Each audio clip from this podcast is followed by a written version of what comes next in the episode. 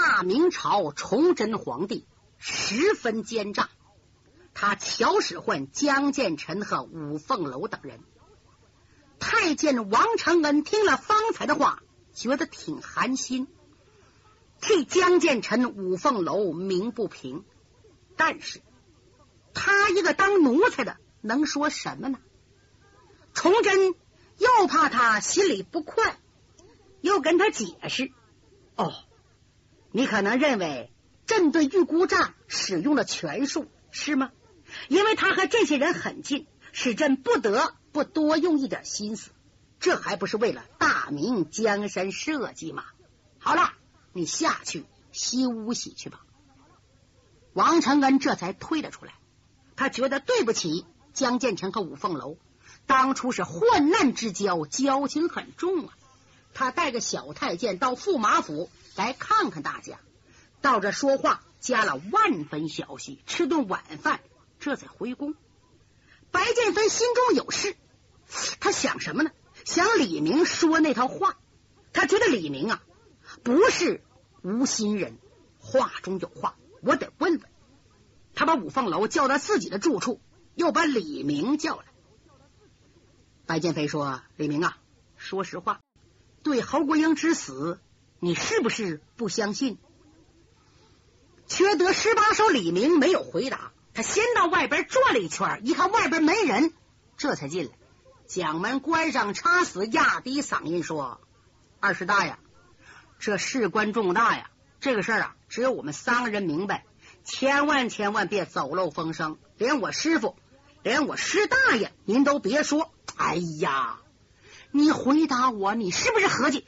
对，我说侯国英没死，你胡说，你也没到石城岛，就从我们嘴里说的，你就能吃准你师娘侯国英果然未死。嗨，还用去呀？你老请想啊，我师娘爱我师傅，爱的死去活来，要是叫他替我师傅去死，他准能含笑服从。可是我师傅为了保护他，不惜犯了师门戒规，得罪了华山神尼，生死未卜，祸福难定，他怎么肯舍他而去？别忘我师娘即将临产，他能忍心让我师傅断去香烟后代吗？目前他最恨的是慈云师太不讲理，文莲师姑夺他的爱，以他宁死不屈的性格。他能轻易自尽吗？也有理，不过那个地方是陡峭悬崖，飞鸟难存，而且落水有声，他能借水遁，会腾云驾雾，真邪门。反正是有一天不看见他，我不会相信你这孩子的鬼话。我的二大爷，你太低估侯国英了，他手握。五万铁骑，眼线撒遍举国各地，手段之狠，智谋之深，是什么样人呢？他明明不想离开我师傅，哎，他却去了石城岛，狡兔尚有三窟，何况侯国英？我敢断定，那直上直下的悬崖中间，一定是预先凿开了一个洞穴。他下去的时候，只要身子这么一折。就可以钻入洞内，再随手把东西抛在海内，岂不是坠海有声吗？听李明这神奇判断，追云苍鹰没词儿了。嗯，真要是他没死，太好了。只要他躲过这一劫，我准得劝掌门师兄叫他承认侯国英是我小师弟的妻子。哎，这个不行啊！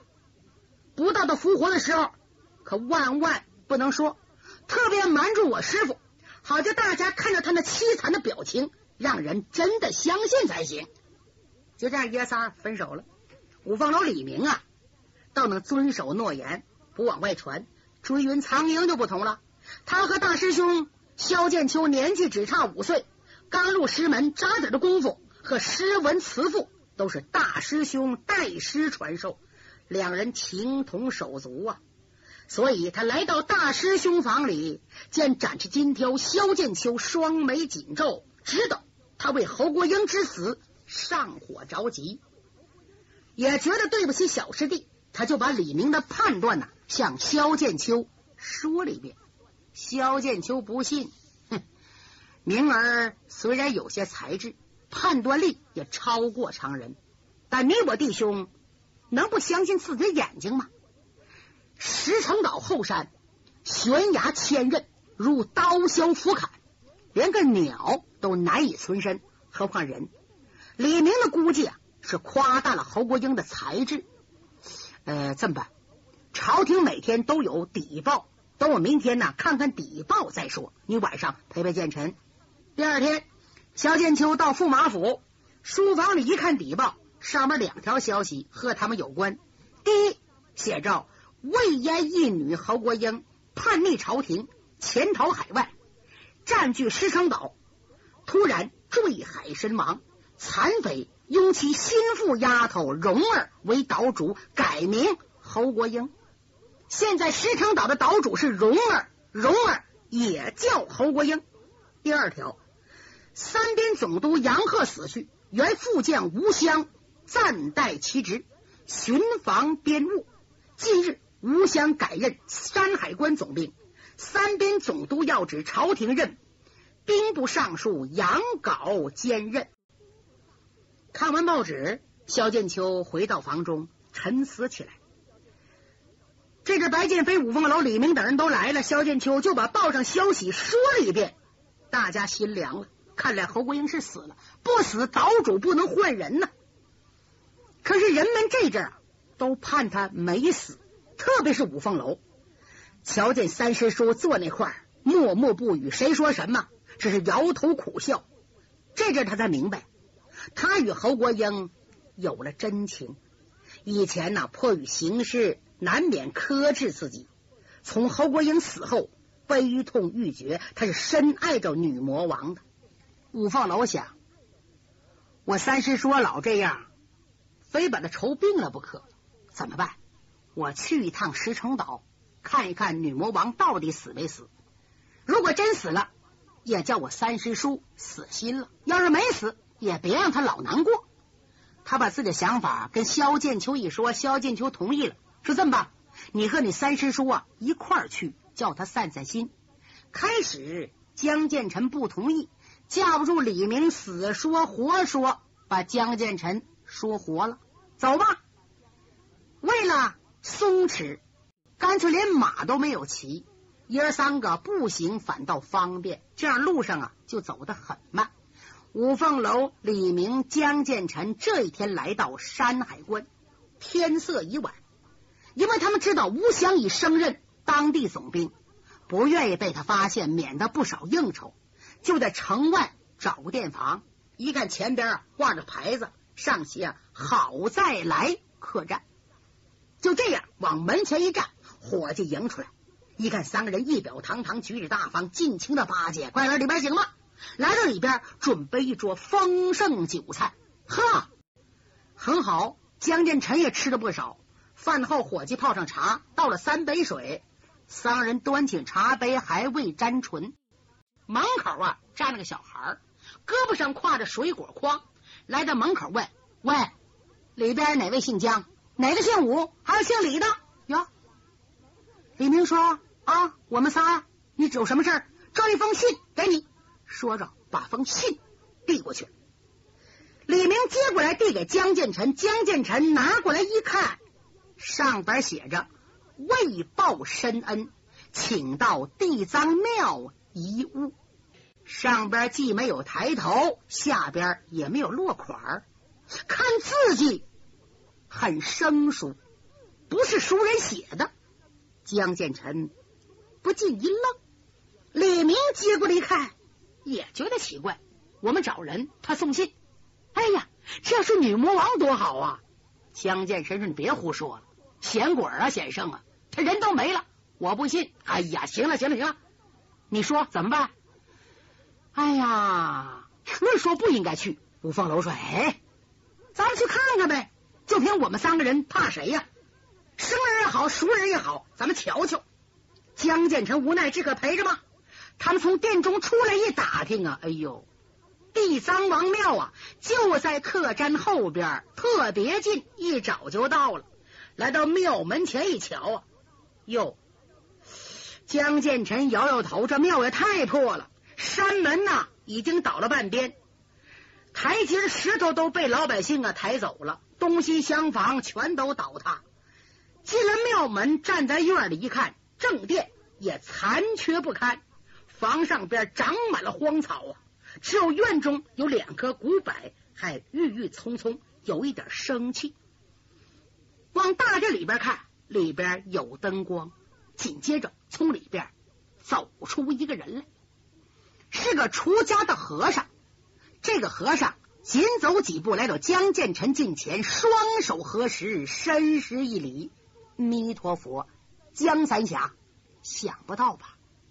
是我找您。”江建成一看，哎呀，心情非常激动，一把拉住和尚手腕。哎呀，你这是放下屠刀，立地成佛，你真的做到了，江某佩服之至啊！五凤楼李明一看呐，这出家僧人是谁呀？头几天还见面呢，他是啊杨鹤的心腹。曾经害过江建成，江建成和他交过手，落在江建成的手里没杀他。那个快刀鬼手师，外号鬼手师。只见鬼手师神情肃穆，再次施礼。贫僧蒙三峡不杀之恩，也算是过了轮回之人，本应一切恩怨结了。但是我有一件东西。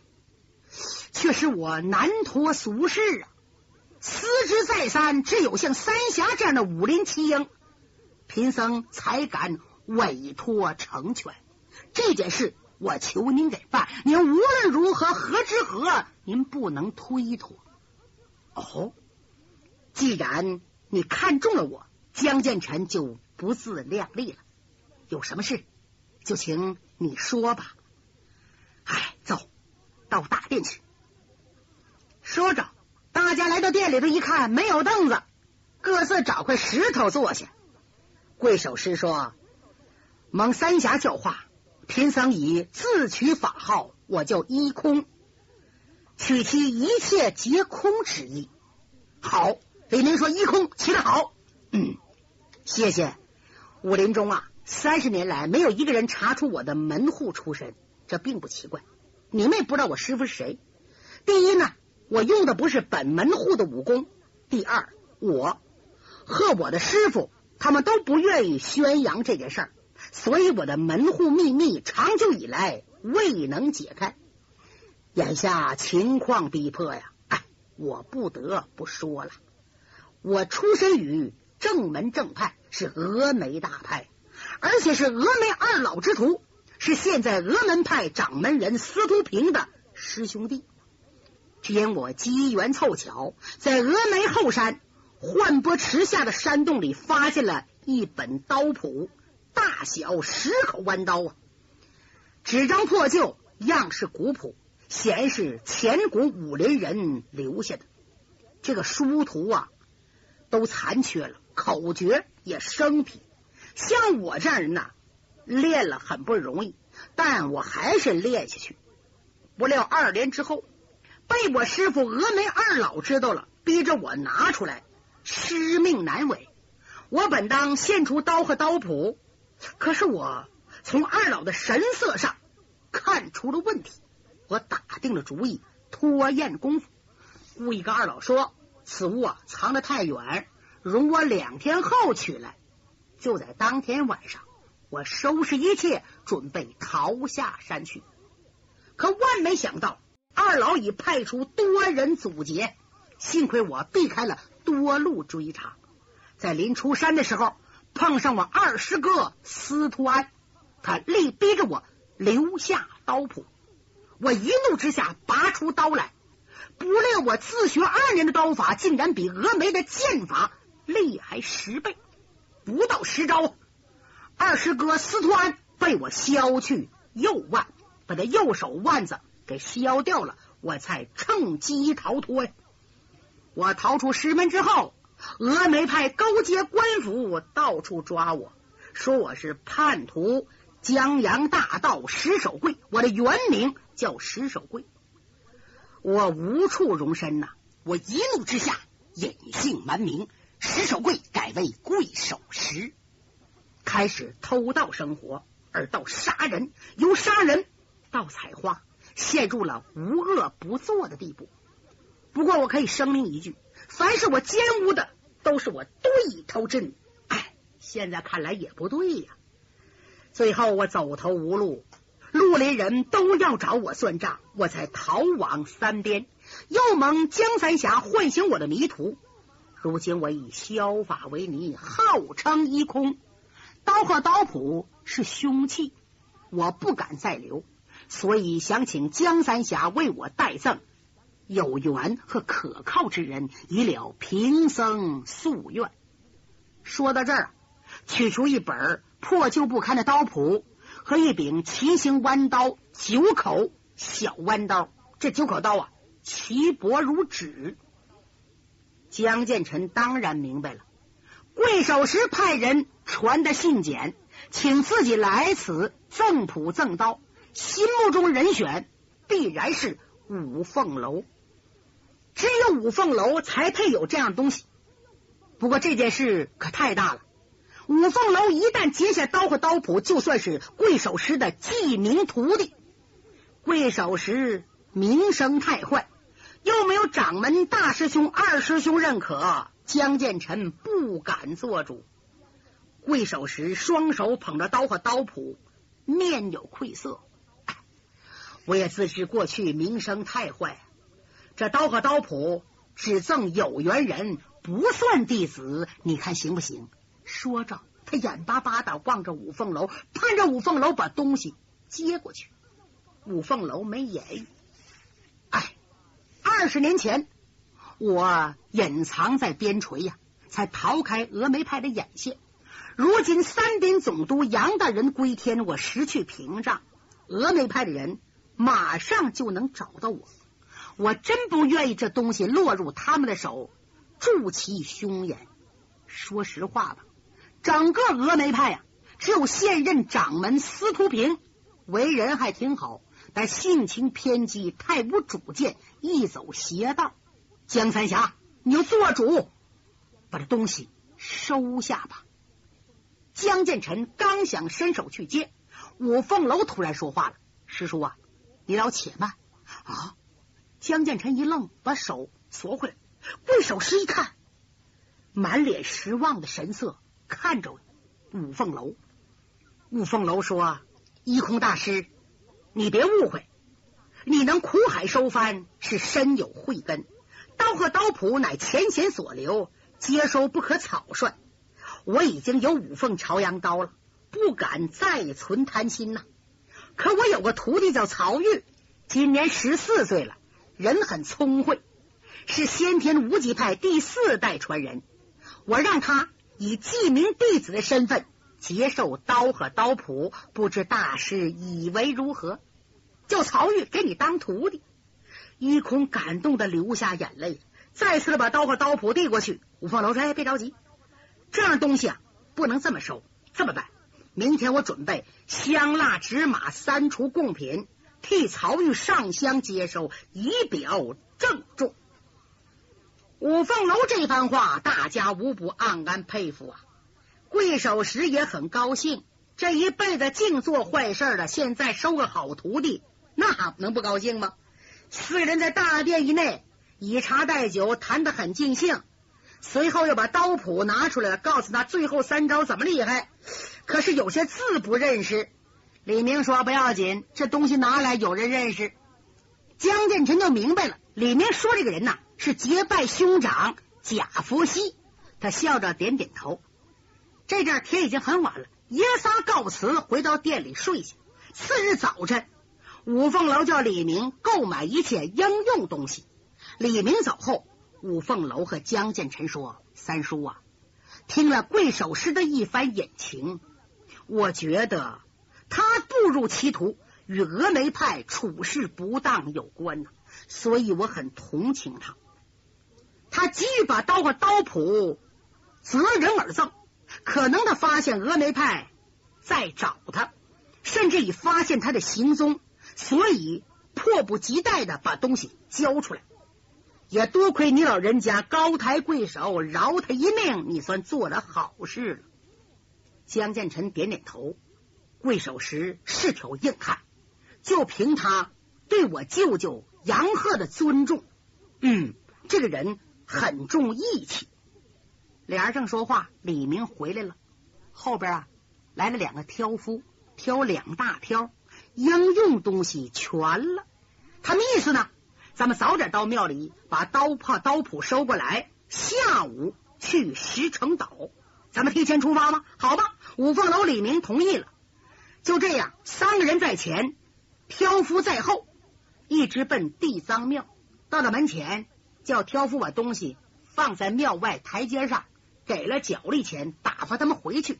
爷仨分别拿着东西走进山门，顺着甬路直奔大殿。按理说呀，江建成师徒三人只要一到这儿，贵守时就知道，因为他的耳力多好啊，就应该出殿迎接。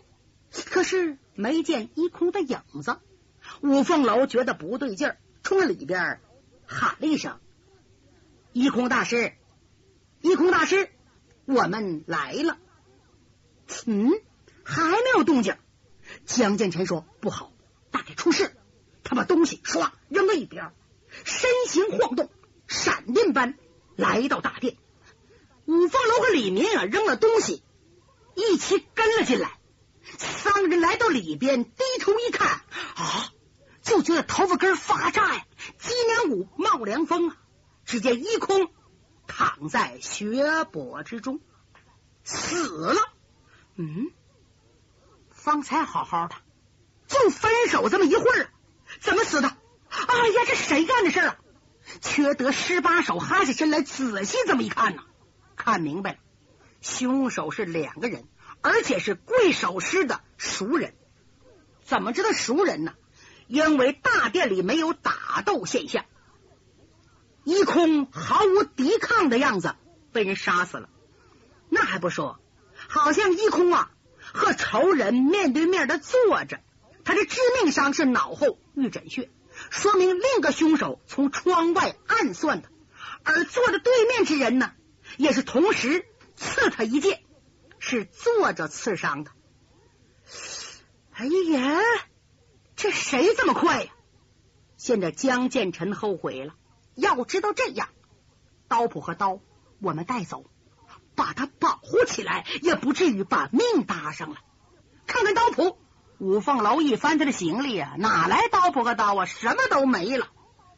江建成脸色铁青，哎，这谁这么狠呢？